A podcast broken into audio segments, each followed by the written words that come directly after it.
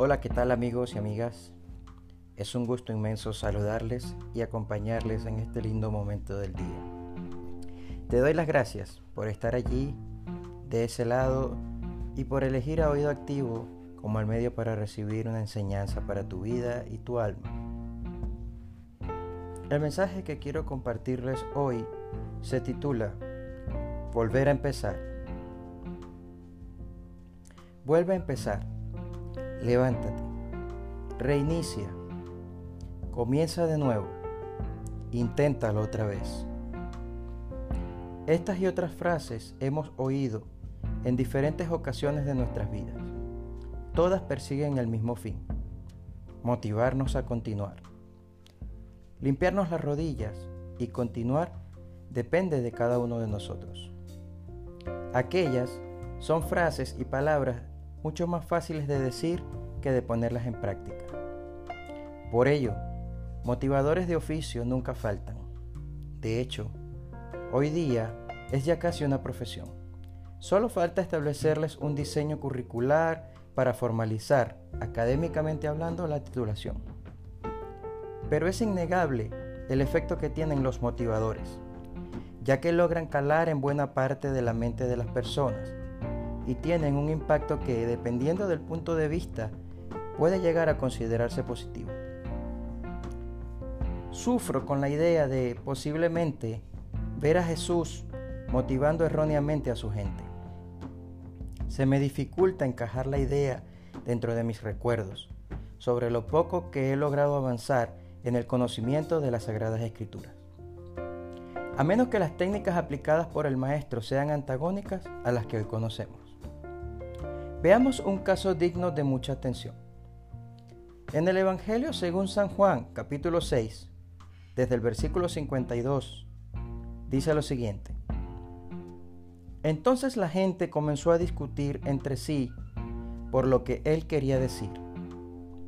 ¿Cómo puede este hombre darnos a comer su carne? se preguntaban.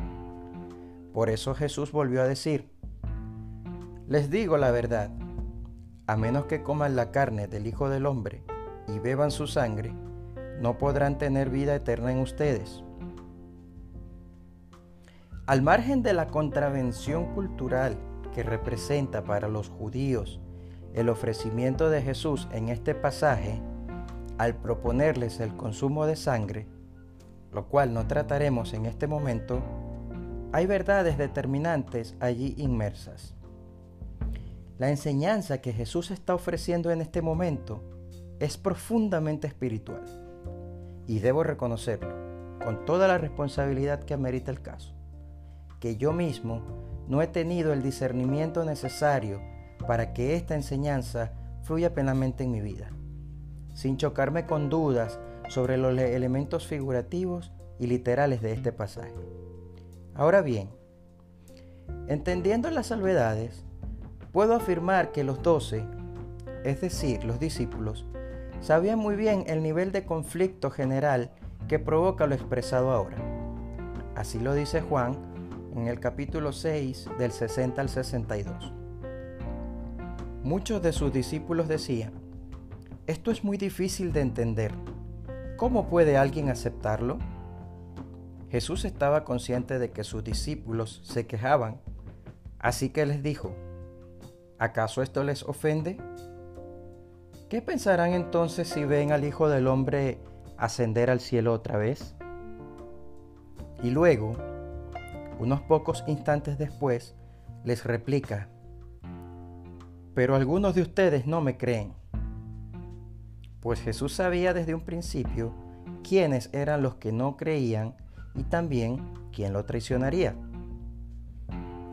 No obstante, en ese difícil escenario, cuyo grado de complejidad era mayor para los fariseos, a quienes la religión casi no los dejaba ni respirar, les tocó su parte a los discípulos.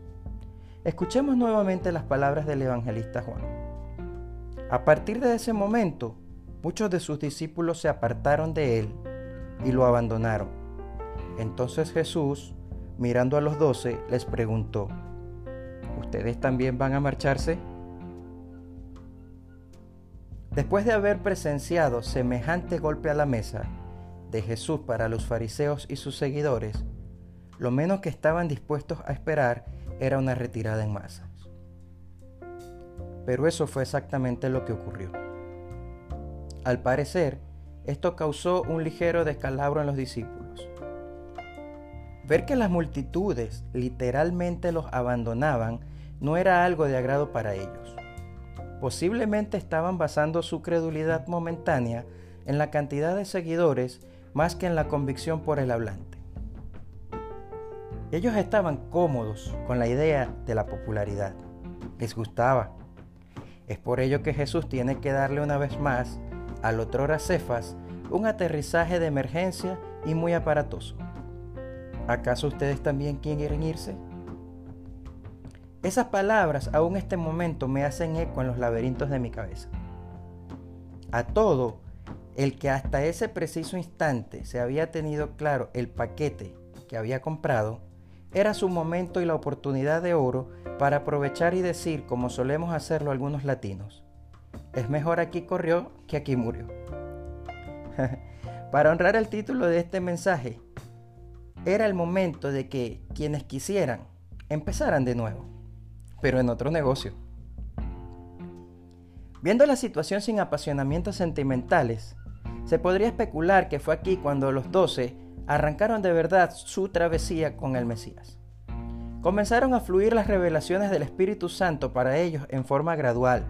Y Pedro, siempre Pedro, responde nuevamente en palabras de San Juan. Le respondió Simón Pedro, Señor, ¿a quién iremos? Tú tienes palabras de vida eterna, y nosotros hemos creído y conocemos que tú eres el Cristo, el Hijo del Dios viviente. No obstante tamaña declaración, la coletilla celestial no se hizo esperar. Entonces Jesús les dijo, yo los escogí a ustedes, doce pero hay uno de ustedes que es un diablo. Ante semejantes palabras, cualquiera correría, o como mínimo llora. Sin embargo, los futuros apóstoles comenzaban, con estas palabras tan duras, a caminar con los pies firmes sobre la tierra, a construir sus casas sobre la roca y sobre todo reiniciaban su vida para poder tener una nueva. Volvieron a empezar. Entendían ahora que el que iniciara la carrera y luego mirara atrás no sería digno. Es posible que nosotros hayamos iniciado una carrera similar con Jesús y que las diferentes situaciones nos hayan hecho abandonarla o pausarla.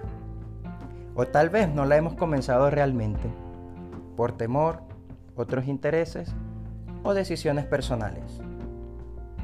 Cualquiera que sea el caso, hoy una vez más Jesús nos dice como en aquel entonces cuando resucitó a Lázaro. Levántate y anda. O si no, vuelve a empezar. Porque para Dios, para Jesús, no importan los días que has estado muerto o lejos de Él. Importan los días que te vas a tomar para levantar tú también a otros, como aquellos doce, y dar oportunidad a otros de ver salvación y vida eterna con tu testimonio en las manos de Jesús. Bendiciones. Muchas gracias por estar allí, por escuchar esta reflexión. Te invito a que te quedes y que sintonices nuevamente nuestra próxima entrega. Un gran saludo y un abrazo. Chao.